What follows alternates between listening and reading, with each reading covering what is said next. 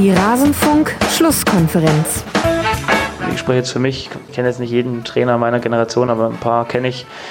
Ja, vielleicht ist es ein Schlüssel. In Bayern sagt man, scheißt da nichts, dann fällt da nichts. Vielleicht trifft es das ganz gut. Alles zum letzten Bundesligaspieltag. Hallo und herzlich willkommen in der Rasenfunk-Schlusskonferenz. Mein Name ist Max Jakob Ost, ich bin der Genetzer bei Twitter und moderiere hier in diesem Fußball-Podcast einen Rückblick auf den vergangenen Spieltag. Hier an dieser Stelle allerdings hört ihr jetzt nur den Teil, den wir besprochen haben und mit wir meine ich meine Gäste und mich zur TSG aus Hoffenheim und deshalb auch das Julian Nagelsmann Intro. Sollte euch die ganze Folge interessieren, worauf ich natürlich hoffe, dann besucht rasenfunk.de, da gibt es nicht nur Spieltagszusammenfassungen, sondern noch viel mehr, aber damit will ich euch jetzt nicht langweilen, hören wir jetzt erstmal rein, was hatten wir zum Spiel von Hoffenheim zu sagen und bitte. Na gut, machen wir mal weiter im Bundesliga-Spieltag. Wir haben noch drei Spiele, über die wir sprechen wollen. Und das erste davon, Markus, ist ein 2 zu 2 vom VfL Wolfsburg gegen die TSG aus Hoffenheim. Mit den guten Nachrichten würde ich da gerne mal anfangen mit Benjamin Hübner, Hübner und Josua Gilavogis sind auf beiden Seiten Langzeitverletzte zurückgekehrt und dann gab es aber auch jemanden, der so eine tragische Hauptrolle übernommen hat in diesem Spiel. Das war nämlich Bicacic, der erst per Flugkopfball ins eigene Tor trifft und dann den Schuss zum 2 zu 1 ganz kurz danach entscheidend abfälscht. So steht es am Ende 2 zu 2. Hoffenheim hatte hinten raus zwar noch Chancen, aber würdest du mir zustimmen, wenn ich sage, Wolfsburg hat sich den Punkt auch redlich verdient? Ja, ich denke, das war schon okay. Wenn man, äh, ich habe das auch das Spiel nicht über 90 Minuten gesehen, aber doch längere Ausschnitte, das kann man sicherlich sagen. Wobei Bicakcic, das ist halt so ein Spiel, äh, wo du äh, dann Scheiße am Fuß oder auch am Kopf hast. Wobei die Rettungsaktion, ich glaube, der hat das ja auch irgendwo ausführlich erklärt. Und da hat er natürlich vollkommen recht. Wenn er da nicht hingeht, dann schiebt der hinter mhm. ihm wahrscheinlich ein. Zumindest kommt er zum Abschluss. Und da kann man auch nichts machen. War eine schöne, schöne Flanke, wie Ginczek den noch da reingedreht äh, hat. Was ich also schwach fand bei Hoffenheim war, wie sie sich äh, vor dem zweiten Tor äh, angestellt haben, was dann natürlich unglücklich ist, dass der ihm da auf dem Rücken abgefälscht wird, aber wie sich Vogt da auch äh, aus dem Zentrum mhm. rausziehen lässt und die mit drei Leuten auf Memedi gehen und der mhm. den Ball einfach nur durchstecken muss und äh, plötzlich bist du frei im Strafraum. Das ist natürlich schon, ja, schon, schon schlecht und äh, zeigt natürlich auch das Problem der Hoffenheimer auf, wo es immer eigentlich Spaß macht, dann auch zuzugucken, auch in der Champions League. Äh, aber sie kriegen halt viel zu viele Gegentore. Absolut. Ähm, schon häufig äh, genug zitiert hier im Rasenfunk erst ein Pflichtspiel zu null und das war gegen zehn Stuttgarter zu Hause in dieser Saison. Kannst du dir das erklären, Mara, warum Hoffenheim da nicht so richtig eine Konstanz reinbekommt? Oder ist es auch der Klassiker, wo wir sagen müssen, hey, es hat einfach eine Dreifachbelastung, eine sehr lange Saison inzwischen und dann kommen halt so einzelne Aussetzer vielleicht häufiger dazu als bei anderen Mannschaften? Ja, ich glaube, dass es das bei denen tatsächlich einfach ist. Also da, für mich gibt es irgendwie keinen schlüssigen Erklärungsansatz. Ansonsten, ich muss sagen, ich habe den, ähm, den Hoffenheimer Kader jetzt äh, nur so unter ferner liefen, aber also ähm, da gibt es ja jetzt äh, keine großen Veränderungen zur Vorsaison, oder? Die äh, das erklären würden. Nein. Die haben vor allen Dingen mit Baumann ja eigentlich auch einen sehr stabilen Torwart hinten drin ich finde es so ein bisschen schwierig. Ich frage mich manchmal in diesem, ähm, in diesem Zusammenspiel von, äh, von der TSG und ähm, von Leipzig, was es natürlich also eigentlich nicht gibt, ähm, inwieweit diese ganze Trainergeschichte was ist, was eine Mannschaft irgendwie mit berührt. Jetzt natürlich nicht irgendwie so von Spiel zu Spiel, aber was jetzt irgendwie so eine grundsätzliche Entwicklung angeht, dass du immer weißt, äh, du arbeitest mit jemandem, ja, wo, wo das halt eben endlich ist, so auch als Mannschaft, ähm, inwieweit dich das beeinflusst. Das sind so Sachen, die man natürlich irgendwie immer nur vermuten und nicht irgendwie nachmessen kann. Aber frage ich mich bei Hoffenheim manchmal, weil ich immer so das Gefühl hatte, dass es auch so ein bisschen ja, verschworener Haufen klingt jetzt irgendwie romantischer, als ich es eigentlich meinte, aber ähm, ich hatte das Gefühl, dass das schon irgendwie auch so eine Sache ist, die letzte Saison viel über diesen Zusammenhalt und über dieses, dass man mhm. das Gefühl hat, man schafft da gerade was ziemlich Unglaubliches gemeinsam gelaufen ist. Und wenn du dann halt weißt, der Trainer bleibt aber nur noch diese Saison, weiß ich nicht, ob das nicht am Ende vielleicht auch einen gewissen Einfluss auf so eine Mannschaft hat oder was meint ihr? Ich, ich weiß nicht. Also aktuell finde ich, kann man es daran noch nicht festmachen. Interessanter finde ich so das, was du gesagt hast mit wenig Veränderungen zur Vorsaison. Und da habe ich noch hm, gesagt und dann habe ich drüber nachgedacht und dann fiel mir ein, ach Uth weg, Nabri weg und dann ja auch viele Verletzte. Also Geiger und Ruppermann der Saison zum Beispiel noch gar nicht gesehen. Amiri auch die ganze Zeit schon verletzt. Demirbay war lange verletzt, musste jetzt auch wieder verletzt runter. Also vielleicht kaschiert Hoffenheim das ganz gut, weil Hoffenheim unabhängig von den einzelnen Spielern im System halt gut funktioniert. Das ist jetzt dann so eine halbe Antwort auf deine Frage. Ich glaube. Ja, ich meinte mehr, was die defensive Stabilität angeht. Ach so, ja. Da, also, weil das ist ja bei den Gegentoren der Punkt. Hm.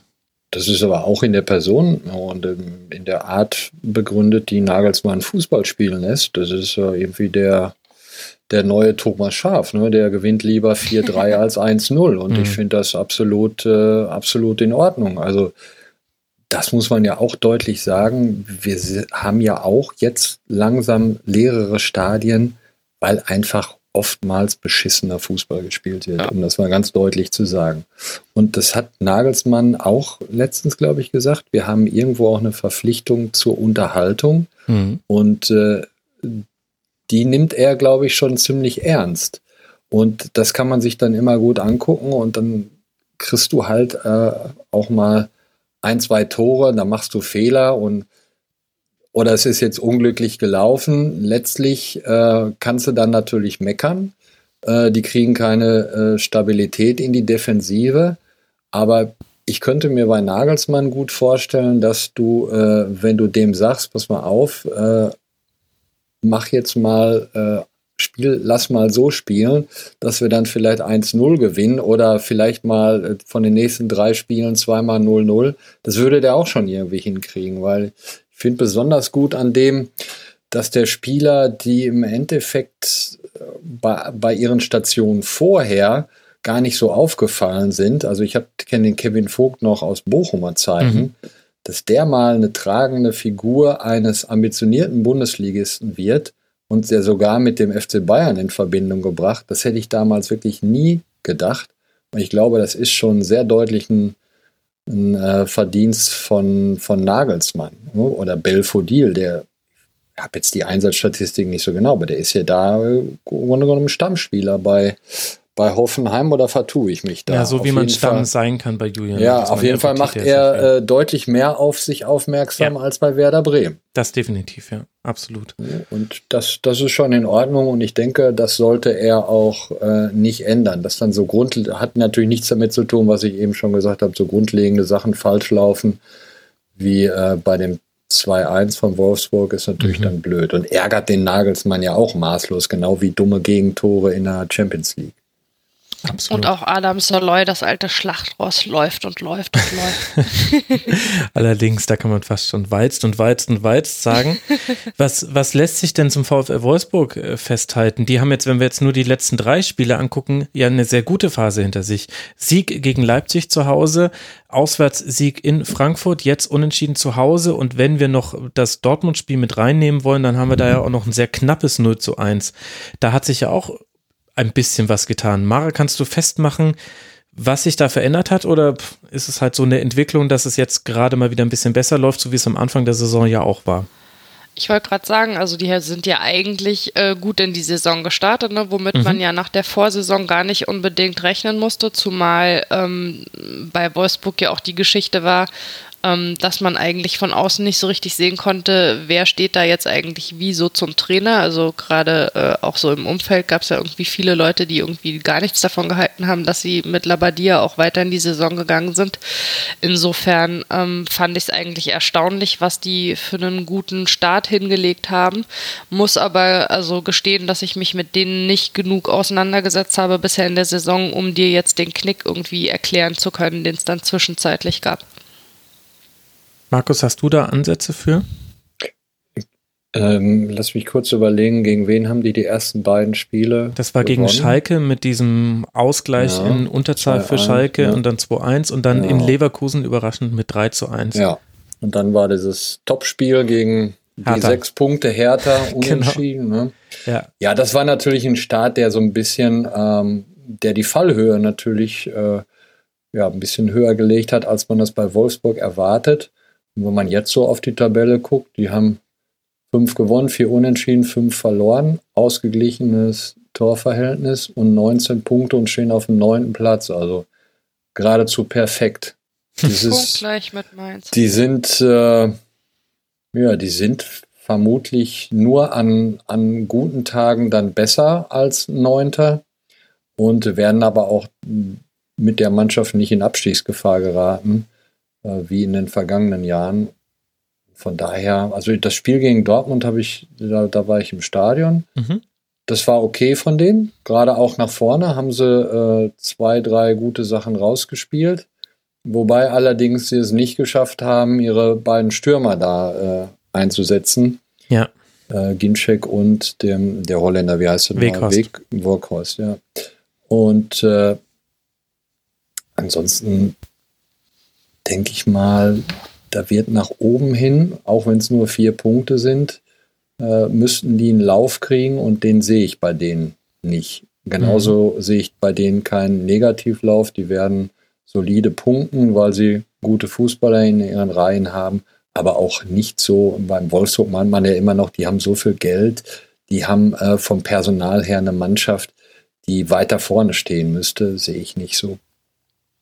Wobei man sagen muss, grundsätzlich funktioniert es mit dem Gincheck, weil du jetzt gerade angesprochen hast, dass es äh, bei dem Spiel ein Nee, welches Spiel war das, was du meintest, wo es nicht gegen so Dortmund, gegen Dortmund haben, ja, genau, haben die Stürmer keine Chancen gehabt. Nee. Genau, aber Grund grundsätzlich hat das ja also tatsächlich gut funktioniert, der Wechsel. Ne? Also das hat, hab ich, war ich ein bisschen neugierig drauf vor der Saison, ob das da tatsächlich funktionieren würde. Aber der hat sich ja echt gut eingefunden. Ja, es ist immer noch so ein bisschen die Frage, in welcher Konstellation Wolfsburg vorne spielt, aber das ist eine Luxusfrage.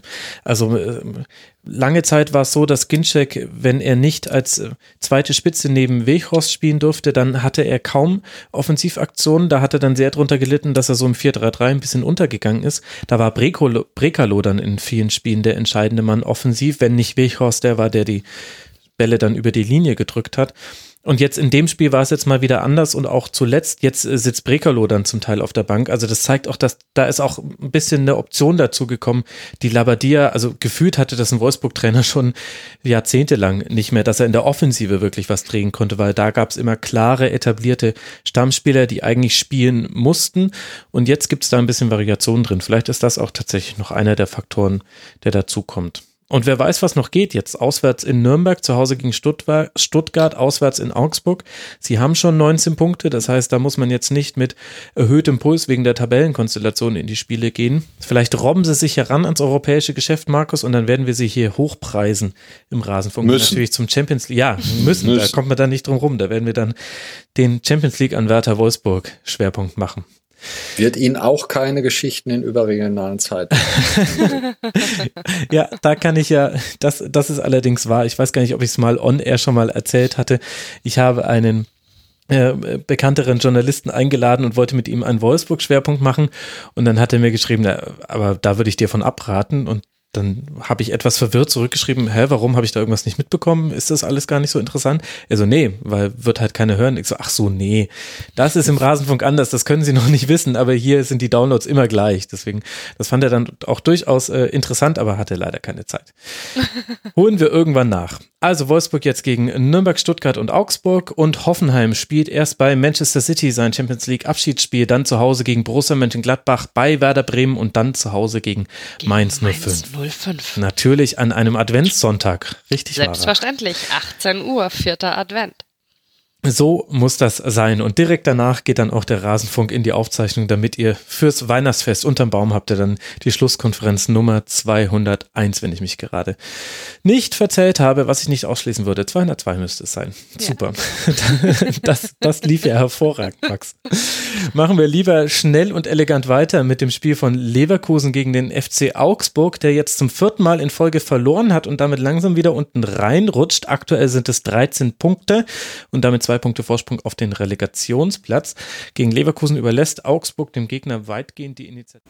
Ja, und so endet er auch schon wieder unser Rückblick auf das Spiel von Hoffenheim am vergangenen Bundesligaspieltag. Interessiert euch, was wir auch zu den anderen Spielen zu sagen hatten? Wir legen auch immer einen Schwerpunkt auf je einen Verein pro Sendung.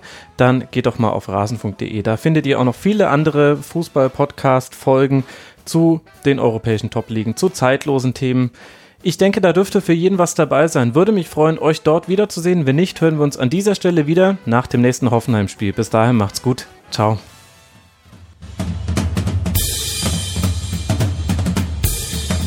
Das war die Rasenfunk-Schlusskonferenz.